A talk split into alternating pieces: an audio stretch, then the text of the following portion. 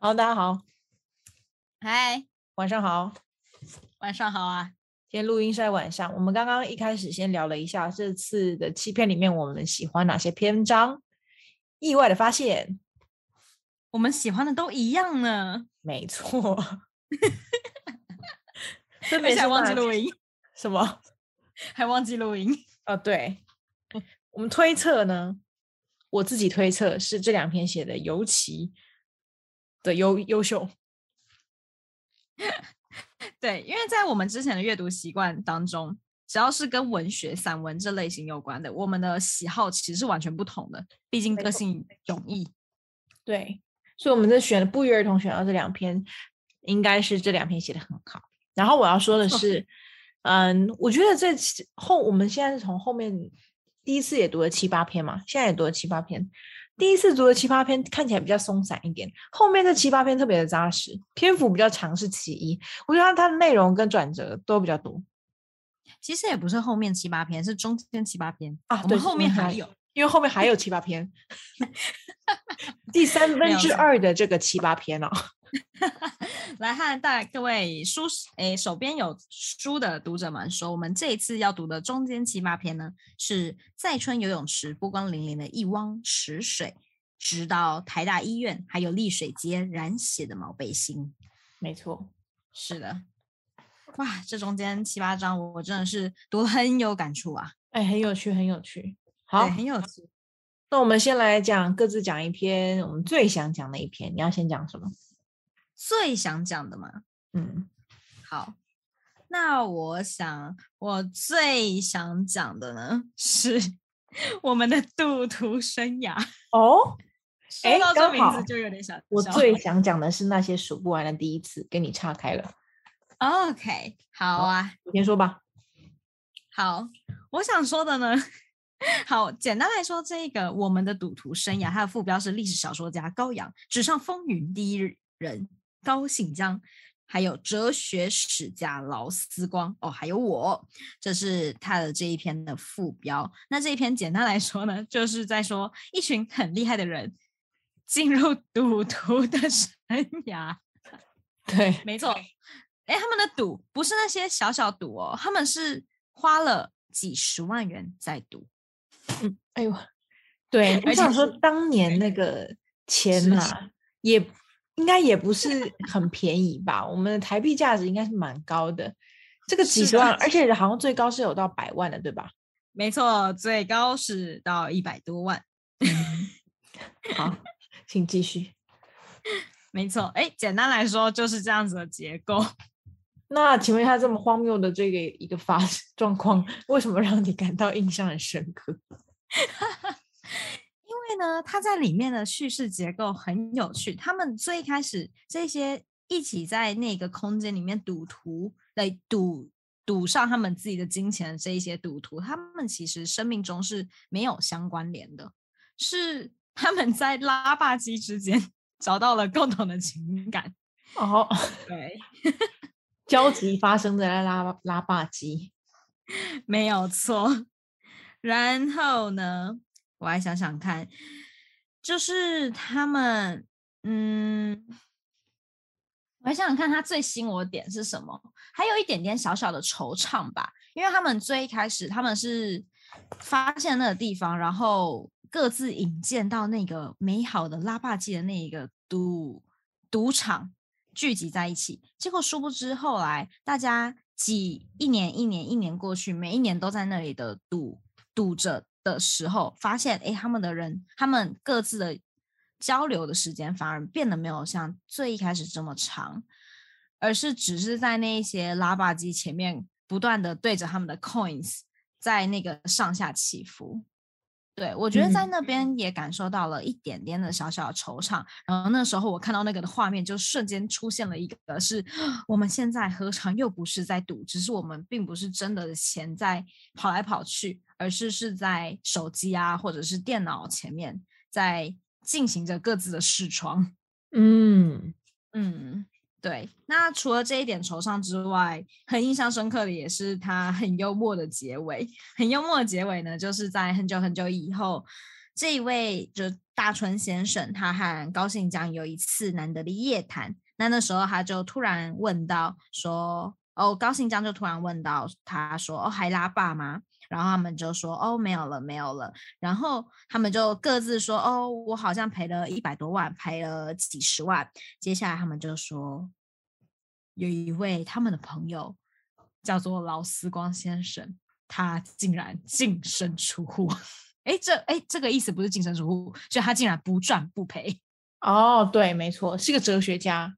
对，这个我觉得好有好有趣。高兴讲就说：“太归因，难果然是个，毕竟是个哲学家。”没错，高兴章就说了一整句：“说听说老司光前后玩了两年，居然不输不赢，全身而退，真厉害！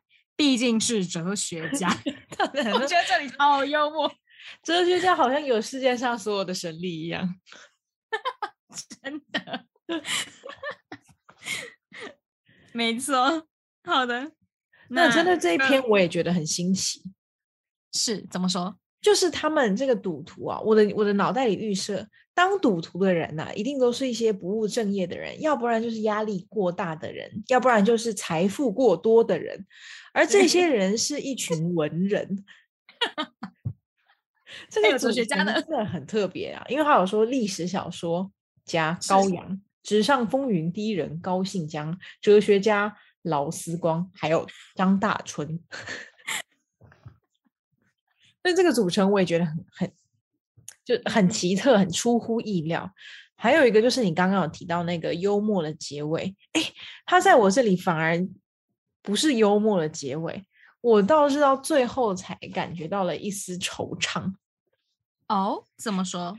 因为我必须说，我读到中间有一个段落，我甚至笑出声来，因为他们其实是一个带一个进去那个 赌场的，对，因为每个人带路，那好像是一个神秘的地方。他写到高阳带我的路，我又带高信江的路，然后接下来这句真的很好笑，他说有句话说，You will never know where education stops。这里我也笑出来了。我这里字，我上面的注记只写哈哈哈哈哈哈哈，好幽默。OK，而这个是在如果这个段落要分成四个段落的话，这应该是要到呃最后一段的前前戏。嗯，这个地方我是觉得最好笑的一段。然后其我就读着读着要进入尾声嘛，就是你刚刚提到的，他们在算各自大概砸进去了多少钱。到这个这一段还好，也有点像是就是大家哦玩过了就好了那种感觉。直到他说他离开的原因是因为他看到 赌场的那个柜台里面有密密麻麻的窄小空格，里面每一个都是放小布子，是大大小小的存折，就是一些赌的已经无法自拔的人把存折压在了这个柜台上。哇，我在想。我前两页还在那边哈哈大笑，然后这一页我整个被他吓到。我说：“你这你这到底要我怎么去反映你这篇文章？” 我整个人身心情马上坠下来。而且他的最后的结尾，我觉得也很有意思，就是他在他整天打了通宵，回到了家，天亮了，他爸爸问他忙到这会儿啊，他说忙完了。嗯，这个结尾我特别喜欢。他的那个余韵真的是 很对啊，很很长啊。对，没错。那那个忙完了，就像终于跟这件事情结束了。对，嗯，没错。这篇写的真的很好，转折好多啊。是的，而且也很幽默啊，真的好幽默。对。可能因为我们毕竟也是在从事教育的吧，听到那一句就特别觉得 太想有人把这么神圣的教育给我拿来这边调侃，真的很好笑。没错啊，还有另外一个是我自己受高兴的那个个性吸引吧，我不知道为什么。哎，高阳，不好意思，哦，高阳，历史小说家，没错。因为大春先生就说高阳是个不耐团体生活的人，那他们之所以会呃认识就是因缘际会，然后一次帮他就借钱给他。那后来高阳就记住了这一份情，然后因为毕竟他也没朋友，接下来就他在外面喝酒的时候就会意思意思，也不说意思意思，就是他就会不断的记得大春先生，然后让约大春出来喝酒啊，或者是吃点小东西。那他们的聊天还有整整个的情谊，我自己还蛮欣赏的。是没错，这里的大春老师啊，果然是个双子座，全世界的朋友。没错。好 的，这里你要补充的吗？没有了，这一篇我看的非常的开心。好，那我要讲我最印象深刻的那一篇，就是他的前一篇《那些数不完的第一次》。是的。啊，这篇呢，我觉得它有一点哎文艺气息在里面。嗯，它是一个什么样的文艺气息呢？就是一个双子座的张张大春先生，首先对文学啊产生了兴趣，接着呢开始想要学吉他，学了吉他一阵子啊，他有提提到说，他每天背着吉他出出入入，始终没有锻炼出什么情意来。他的父亲说：“就是个聋子的耳朵，摆设罢了。”好算，然后接下来啊，他的这个双子座的个性持续发挥，弄完了吉他呢，开始对摄影产生了兴趣。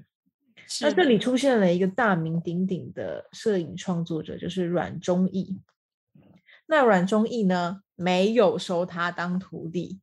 因为他就 是觉得他应该是三分钟热度，也没有想专精的意思。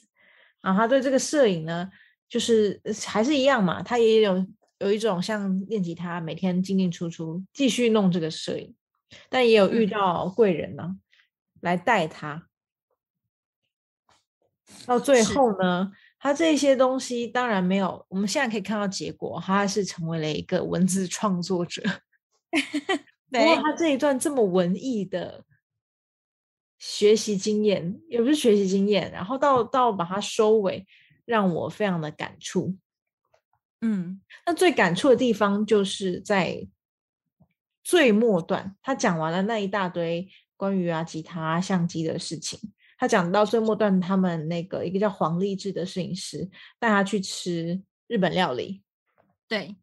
那是他第一次吃日本料理，就是把整个旗鱼塞进去嘴巴里面，还有用力吸去再吐气，辣的鼻涕到处流。好，这个是他的结尾是一场景。最后他引用了马奎斯的《百年孤独》开篇里面说：“那时世界太新，很多事物尚未命名。我二十岁，人们对我无比的善良。我每天都经历一些第一次。”觉得那些充满惊奇和意外的事情，或许应该就是生命的目的。我看到这里，我跟你讲，我真的是哭出来，因为我已经没有二十岁了。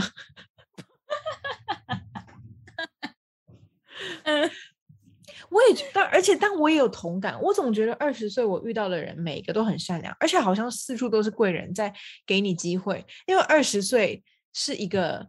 介于学生跟工作者之间的过渡期，那时候做什么东西好像都有希望，做什么事情都好像合理，因为你没有一个真正的身份，你就在那个过渡期。然后那时候我觉得对世界真的充满期待，因为你不知道在进当一个全职工作者到底什么感觉，而你也不再是一个全职的学生，那个过渡期真的迷人呐。是的，嗯，二十岁真的是感动的地方，嗯。我当时看到这一篇也是，我觉得如果在这整个七篇里面去选我最喜欢的一篇，我会选这一篇《那些数不完的第一次》。嗯嗯，主要是他在前面的各个第一次的场景，还有他和这些人的互动，再包括他的这一个结尾，说到这个时候对他来说，整个世界都还是这么的新，这么的充满了。挑战还有意外的事情，而他觉得这些充满惊奇和意外事情，或许就是生命的目的。在看到这一句当下，我就觉得，对啊，对啊，我怎么就忘记了呢？就是其实很多时候人生的目的就是在活着啊。嗯嗯嗯，嗯，没错。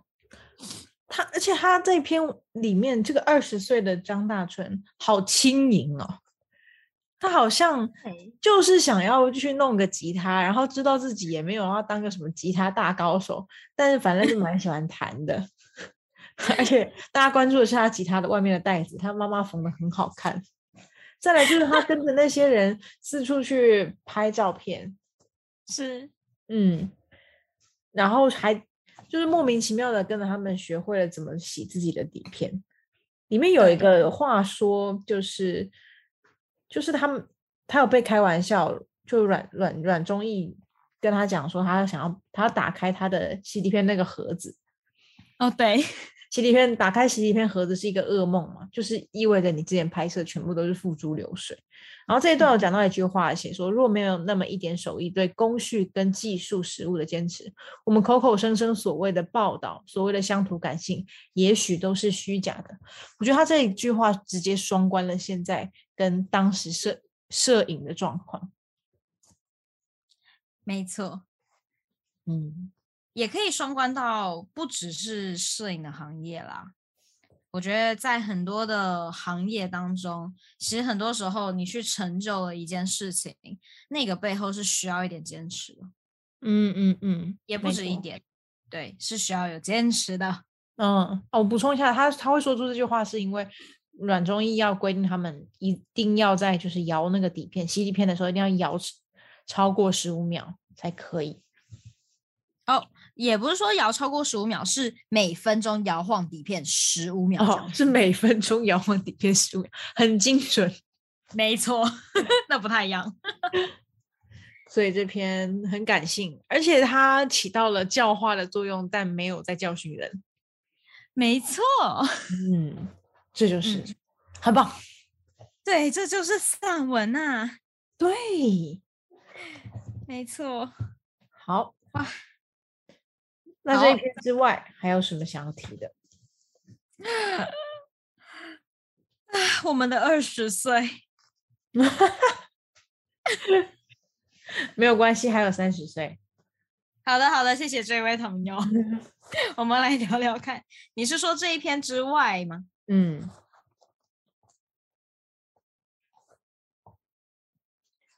我可能还有。哦，你找到了。对我找到，我找到是 红土球下的网球兄弟们。哦，为什么？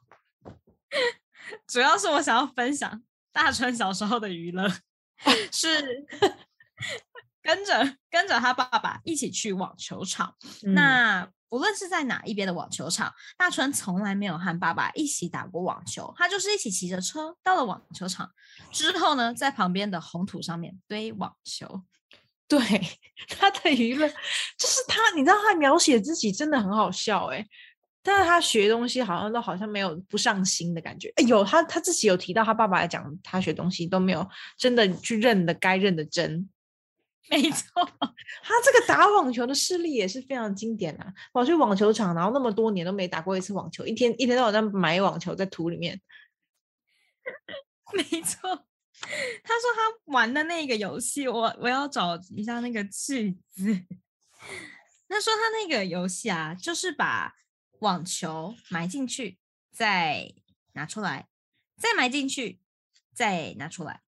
然后哦，好，我来看，我找到了。他说，嗯，玩什么呢？就玩红土和网球。红土如小山堆，取之不尽。红土堆里埋旧网球。红土堆里挖旧网球，网球排队爬红土堆，红土堆挖沟塞满网球大军，就是这样子的游戏。对，我想这应该是几岁啊？我我真的很像很像七八岁之类的，但是好像经历了他的小学、中学跟大学的生涯。他真的很有耐心哎。他真的是富有想象力的双子座呢。哎，真的好无聊的一个人哦。什么好无聊？在那边买网球，好有趣啊！这一篇我觉得另外一个有趣的点呢，是这一位卢让全伯伯。嗯，嗯，他也很有趣，他就是看着这一位在买网球的孩子，就会，嗯，算是总是找一些和生活话题完全没有关系的问题来和大川聊天。例如说，他就是看了网球，他买的那些，他就说：“哦，黄土堆里买了什么？”他说：“网球啊，还有呢，还有网球的兄弟。”接下来就说：“那么有没有网球的仇家？” 没错，我觉得这几篇真的是幽默感剧增啊。对，没错，就是找话聊现场。是的，好。哎，但有趣一点是他那个那个网球场，爱国西路的网球场，就是现在中正纪念堂那里，对不对？是的，很难想象哎，那时候一片红土的样子。对，应该是要蛮大的，对不对？对啊，中建堂是很大，没错。但你能想一下，哇，一闭眼然后发现那个地方是一个运动场，哎，好酷哦！我觉得现在台北跟以前的台北差太多了，真的差很多。这个就是啊，这个我要讲到他。虽然说这篇也是蛮幽默的，他的句尾一样来到了惆怅感。是的。是他句尾里面讲说，他的父亲过世之后，他做过一个梦，梦上梦里登上一座红土山，里头埋了无数个废弃的，可是依旧弹性十足的网球。这一个挖出来，另有一个；那一个挖出来，还有一个，还有一个，又有一个。不，不能说无数个，它是有数的。一个月四个一装，两桶的算八个；三个一装，三桶的算九个。一年少则九十六个，多则一百零八个。四四十年呢？我提多那句，我只能我我自己会把它解释成，那是思念的网球。是的，然后那个思念是能够用回忆抽出来、抽出来细数的。看到这里，你可以感受到他蛮。他多思念自己的父亲，跟那一段爱国西路的回忆。没错，毕竟他也是非常认真的在那里打网球，哦不，买网球。对，那个跟家人相处的回忆，跟对爱国西路。对，这不得不说，我认为他除了自己富有想象力之外，他每一个爸爸去打网球的时候，他虽然没事做。但是他是很珍惜和爸爸相处的时光的，他是很愿意和爸爸一起去，包括我们前几章读的，去看电影，或者是这样子去打网球。嗯，没错，还有看春联啊，是的，爸爸在他生命中是一个非常蛮重要的角色。没错，好，好，那你刚刚说到你想分享的另外一篇，我分享另外一篇呢。就是我觉得这个是个奇案啊，就是台大医院还有丽水街染血的毛背心。这简单来说，就是他爸爸晚年生病，有请一位看护，那位看护叫老朱。那位老朱呢，还会帮人家画人像，画的又有点佛意佛意在那个脸上，所以其实很受欢迎。那老朱就是个老好人，而且爱帮人家，嗯，操心这个操心那个。有时候他说啊，你爸爸要换个轮椅什么的。他就说好啊，他已经帮你准备好买好了。嗯，殊不知老朱是个诈骗犯，四处呢去当人家看护。然后呢，他是从机构分派的看护嘛，就都跟机构说哦，这家人很穷，没钱付得出来。然后从从中把那些款项给卷走了。那他卷走干嘛呢？他就拿去嫖妓，全部都嫖光光了。是的，对。那这这一篇呢故事。大概就是这样子，当然中间有很多细节。不过他说到最后，他有一天又遇到那个老朱，就老朱等于是欠他很多钱嘛。不过他知道老朱没东没钱可以还，所以呢，他们以前就是放过他了。后来又遇上老十多年之后遇到老朱，他就跟老朱讲说。还不还钱，是不是还想揍他？其实开玩笑，他是没有意思要叫他再还那个钱了。然后老朱说，无论怎么说，你打我，我是可以告你的，因为他之前为这件事情在丽水街那里把老朱给打流血。对，对。然后接下来他跟张大春说，你不应该跟我谈钱的。然后依旧面无表情。最后还很有风格的又讲一句，我不喜欢谈钱这种事。张大春留下的最后一段话是：“他就是老朱，我写过，也跟很多人说过他的故事，但是没想到他会如此从容淡定的冒出这么一句让我一生敬佩的话来。我看着这个敬佩啊，想很久，我在想他这个反讽的意味是在指什么呢？还是其实他没有反讽反讽啊？有可能吗？真的敬佩一个人。”这么的风恬不知耻啊！我以为是敬佩一个人这么的有风格哎，这么有风格也是哈，这么洒脱，活在当下，活活在自己的世界里，不是活在当下。因为这个老陆是一个诈骗高手，对，不知悔改。那主要是他也不觉得自己要悔，自己要怎么样？不知道自己要悔，就是他不悔，呃，就是那个悔改的悔哦，他不觉得这是错的，所以他才最后跟他说：“你不应该跟我谈钱的，我不喜欢谈钱这种事。”对，这个好戏剧性的一个人哦，没错，这就是我想提到这一章，我想把老朱提起来骂一骂而已。哎，听起来你对老朱应该是会有一些道德批判，是不是？老朱吗？对，对啊，我觉得他他在那边去练一群病人家属的才，实在是练错地方了。嗯，啊，当然不是只说他去其他地方练才对，但他练病人家属的财，会让我觉得为家属特别的惋惜。是的，因为病人的家属常常真的是已经没有办法了，所以他们愿意拿出那么多的钱去做更多的治疗，或者是去把让病人好起来。所以呢，看到这个真的很气愤啊！啊，而且我最算是我我最无法接受的是，老朱在走之前好像还数落一下他爸爸。对，没错，我看他好生气哦，但是在最后又想说他也是很有个性，对我心情好复杂。这也这个人怎么讲说？只能说他那个中心思想从一而终。恬不知耻嘛？对 对，这就是二十岁以后的事情了。是的，哎，那我好奇他的这个排序是以什么方式来排序啊？听起来像是他他按照他年龄，哎，是吧？是吗？是按照他的年龄吗？因为他在前面的七六七章都在讲他考高中啊，然后最一开始是他还不敢去电影院，那是他很是襁褓的时候。哎，有道理耶。然后到老朱这边，他已经是一个有独立经济独立的人了。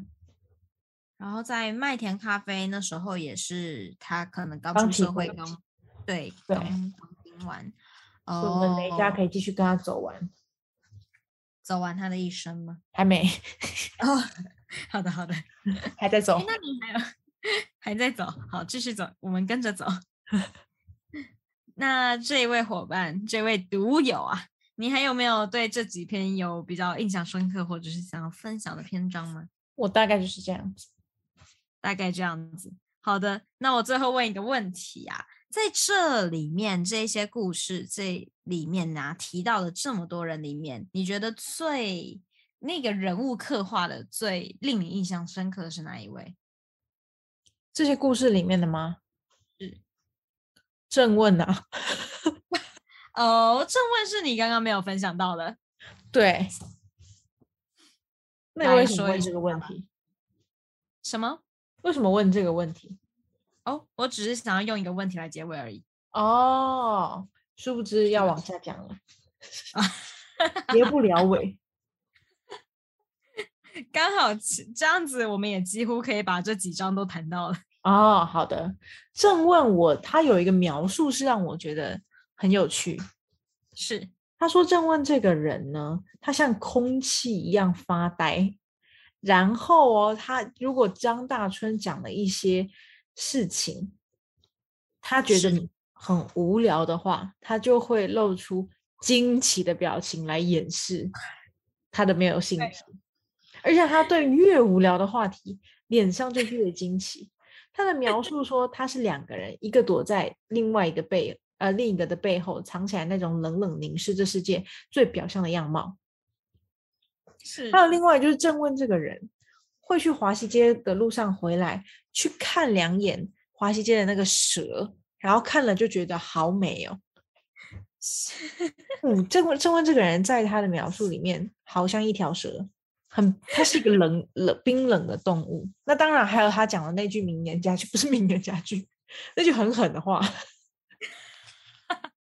嗯，那最后呢，他们他其实是在《中时晚报》一起和工作的，嗯，同事。那郑问后来还是辞职了，他没有要做美编了，理由是因为他不想要为了可以养家糊口的一个薪正职薪水而放弃了当画家的梦想、创作的梦想。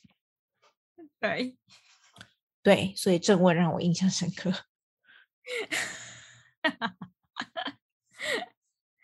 好，那如果以一个星座来说，你觉得正问最像是什么星座的？射手座吧，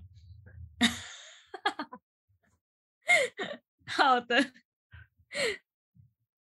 嗯，嗯，好，那你自己呢？我自己嘛，对于这几篇最印象深刻的，应该就是我刚刚提到了吧，羔羊。哦，嗯，对，我也不知道，我觉得高阳的那一种自由和孤寂很吸引我。哦哦哦，对，他说高阳，他说高阳没什么朋友。啊，是的，上面就说高阳没什么朋友，然后在那个关键时刻，不知道，就是我觉得他被困住而认识大车那个经历也很好笑，因为他不知道在饭店里面拧开那个瓶盖是需要 是需要就是付钱的，那他其实只是想要打开冰箱来去喝一点酒，没想到每一瓶每一瓶转开都不是酒，结果他就莫名其妙把他身上所有的钱都赔光了。对，跟你讲，他最有个他个性的是，他把那个，因为他一直开那瓶盖找找酒，那要赔那个饭店里面的饮料钱嘛。他请大春借他，然后去赔完之后，他身上已经身无分文了，他还请大春借他说，可不可以再借他一点？他想要逛逛日本。没有错，对，这个也是个射手座嘛。我看到这个个性我很喜欢。没错，嗯，嗯，那看来我们的共通性就是喜欢活在自己世界里的人。没有没有没有，我只是印象深刻，不代表我很喜欢郑文。哦，好吧，那我们印象深刻的是活在自己世界里的人，而 我喜欢的也是活在印象深刻的，活在呃活在自己世界里的人，嗯哼，好太有趣了。好的，我们可以做个结尾了。好，那结尾就是这几篇真的是高潮迭起，精精彩彩。没错，下一次我们就会把这本书给读完了。没错，我们下一次要读的呢是无照驾驶去龙坡仗势，直到那附录查他送死拖拉，如是说。哦，酷哦！对，念完标题之后，想说我念了什么呢？你念什么东西？对，好的，好，就这样，好，那我们下次再会，拜拜。拜。